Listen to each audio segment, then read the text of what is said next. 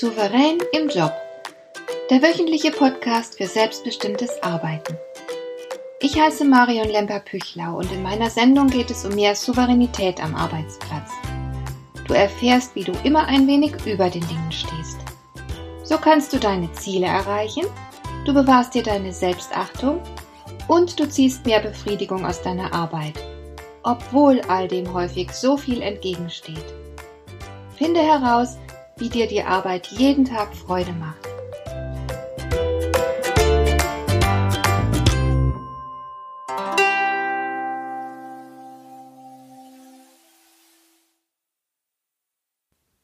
Heute geht es um einen Faktor, der sehr wesentlich über dein Wohlbefinden am Arbeitsplatz bestimmen kann. Denn er spielt eine ganz große Rolle für das Arbeitsklima. Ich spreche von Vertrauen. Hier finden sich zwei gegensätzliche Haltungen. Die einen vertrauen blind. Das passiert ganz oft den Berufsanfängern. Die freuen sich über ihren schönen neuen Job und sie sind innerlich bereit, alles durch eine rosa Brille zu sehen. So ging es mir selbst beispielsweise, als ich mit 19 Jahren einen Job in einem großen Pharmakonzern gefunden hatte. Ich konnte mir damit gut mein Studium finanzieren und ich fand die neue Arbeit auch wirklich toll und aufregend. Ich war bereit, jeden zu mögen, jedem zu vertrauen und mich so richtig ins Zeug zu legen. Und erst allmählich habe ich dann gemerkt, wie vergiftet die Atmosphäre in der Abteilung war, wie frustriert viele Mitarbeiter waren und dass ich Feinde hatte, obwohl ich mir nichts hatte zu Schulden kommen lassen. Mein Fehler war bloß mein Engagement, mit dem die weniger Engagierten sich bloßgestellt fühlten. Es war eine unschöne, aber eine sehr wichtige Erfahrung für mich. Und daneben gibt es das andere Extrem, die zutiefst frustrierten, die nichts und niemandem mehr glauben, deren Vertrauen verbraucht zu sein scheint, nachdem es zu oft missbraucht wurde. Sie sind so oft enttäuscht und betrogen worden, dass sie resigniert haben und absolut jedem in ihrem Umfeld mit Misstrauen begegnen. Sie wittern gleich überall eigennützige Motive, stellen alles Gute in Frage und sie neigen auch zum Zynismus.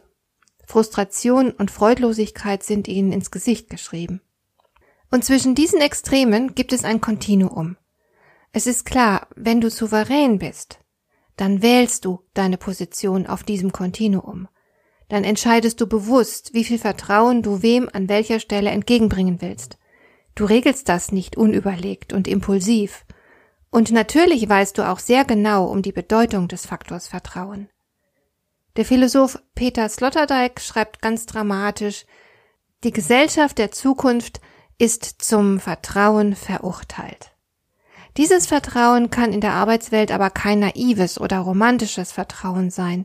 Es muss vielmehr wohl überlegt und auf Vernunft begründet sein. Tatsächlich findet sich aber in den meisten Unternehmen eine ausgeprägte Misstrauenskultur. Du kennst das. Viele Mitarbeiter haben es sich angewöhnt, sich nach allen Richtungen abzusichern. Sie müssen Vorsorge treffen, damit man ihnen aus ihrem Handeln bloß nie einen Strick drehen kann. Sie haben Angst. Gleichzeitig haben sie oft wenig Vertrauen in die Kompetenz ihrer Vorgesetzten.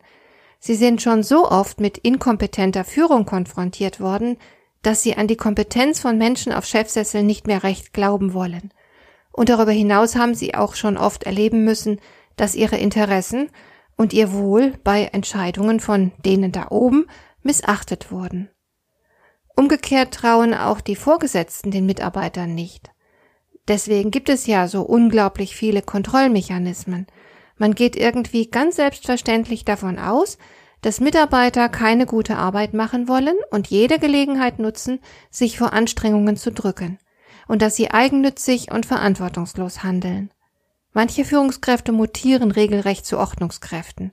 Reinhard Sprenger meint sogar, dass das betriebliche Vorschlagswesen von der Misstrauenskultur zeugt. Man könnte es so verstehen, dass es auf der Überzeugung basiert, für Mitarbeiter sei das produktive Denken eher eine Ausnahme. Ganz schön hart, oder? Und man geht aus all diesen Gründen vorsichtig miteinander um, legt die Karten nicht gern auf den Tisch, hält Informationen zurück, verbirgt seine wahren Absichten und so weiter. Ganz ehrlich, hast du Lust, in so einer Atmosphäre zu arbeiten? Das ist ganz bestimmt manchmal ziemlich bedrückend, beklemmend und man wird dabei auch sehr einsam. Denn wenn du Angst haben musst, zu vertrauen, bist du zwangsläufig auf dich allein gestellt. Obendrein wirst du behandelt wie ein verantwortungsloser Hedonist, dem man kein Verantwortungsgefühl zutraut. Das ist ziemlich schrecklich. Obendrein tut solch eine Atmosphäre natürlich auch der Arbeit nicht gut. Denn es gibt weniger Wissenstransfer, weniger Fehlertoleranz, weniger Kundenbindung, weniger Wendigkeit bei der Entscheidungsfindung und so weiter. Letzten Endes leiden nicht nur die Seelen, sondern auch die Geschäfte. Misstrauen ist mit Sicherheit zuweilen sehr, sehr teuer. Andererseits kann man jetzt auch nicht hingehen und einfach sagen, okay, dann wollen wir uns ab jetzt mal wieder vertrauen. Denn die Frage ist, wie schaffen wir das?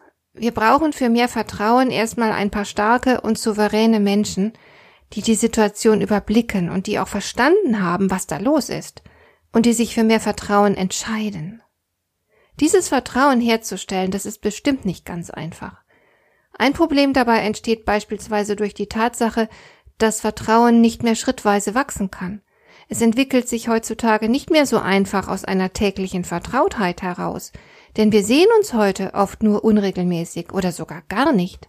Unsere Arbeitswelt ist vielerorts virtuell. Man erlebt sein Gegenüber nicht mehr live. Und Teams werden ebenso schnell gebildet wie getrennt. Alles befindet sich in rasantem Wandel, auch das Miteinander. Kollegen kommen und gehen. Man wächst nicht mehr so selbstverständlich zusammen wie noch vor einigen Jahrzehnten. Wenn du jemandem vertraust, bedeutet das immer, dass du ein Risiko eingehst. Du verzichtest auf Kontrolle, du gibst die Sache aus der Hand und musst jetzt mit der Angst klarkommen, der andere könnte sich nicht angemessen verhalten. Und wenn man bedenkt, dass du in der modernen Arbeitswelt dein Gegenüber oftmals gar nicht richtig kennst, dann ist klar, das Risiko des Vertrauens beruht auf einer bewussten und reflektierten Entscheidung. Es handelt sich dabei um eine Wahl. Du handelst dabei nach der Devise, mein Misstrauen muss man sich erstmal verdienen. Du entscheidest dich also für das Risiko. Und du weißt, Du kennst den anderen nicht gut genug, um ihn zuverlässig richtig einschätzen zu können. Du weißt auch nicht, ob der andere sich in der von dir erwarteten Weise verhalten kann bzw. will und ob die erwartete Gegenleistung wirklich kommen wird. All diese Dinge kannst du nicht sicher einschätzen. Und trotzdem gibst du die Kontrolle ab. Das ist mutig und auch ziemlich cool, denn es zeigt Größe.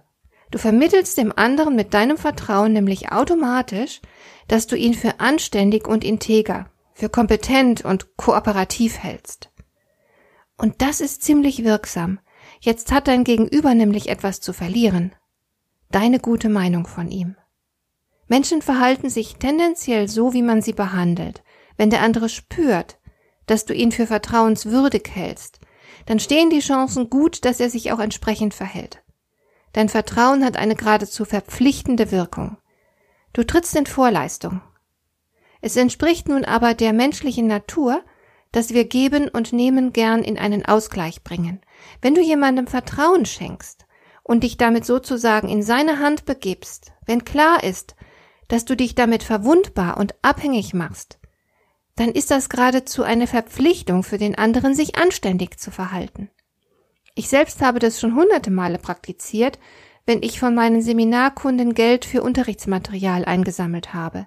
Ich habe immer nur die Summe genannt, darum gebeten, dass man mir das Geld auf den Schreibtisch legt, und das war's. Ich habe nichts kontrolliert. Und am Ende der Veranstaltung hatten immer alle bezahlt, obwohl ich nie eine Liste gemacht habe, nie ans Bezahlen erinnert habe. Ich bin noch nie betrogen worden. Diese verpflichtende Wirkung des Vertrauens garantiert natürlich nicht, dass der Verrat ausgeschlossen ist. Deshalb sollte dein Vertrauen nie so ganz blind sein und auch nicht allumfassend, sondern immer auf bestimmte Handlungen begrenzt, für bestimmte Situationen gelten.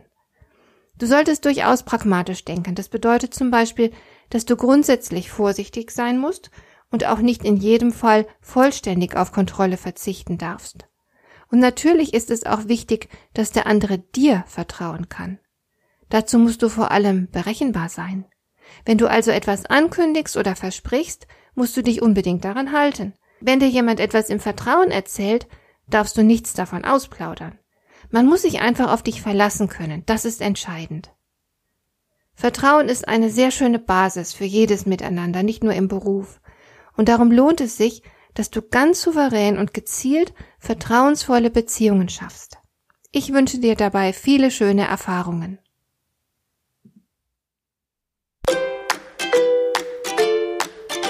Dir gefällt dieser Podcast? Dann bewerte ihn doch mit einer Sternebewertung und Rezension in iTunes. Das hilft einerseits, diese Sendung noch weiter zu verbessern und andererseits, sie für andere Interessierte noch sichtbarer zu machen. Besuche auch meine Webseite lemper-büchlau.com. Dort findest du ein paar nützliche und kostenlose Downloads, die dir weitere Anregungen für deine Arbeit liefern. Das war die heutige Ausgabe von Souverän im Job. Schön, dass du zugehört hast. Ich wünsche dir viel Spaß und Erfolg bei der Gestaltung deiner Arbeit.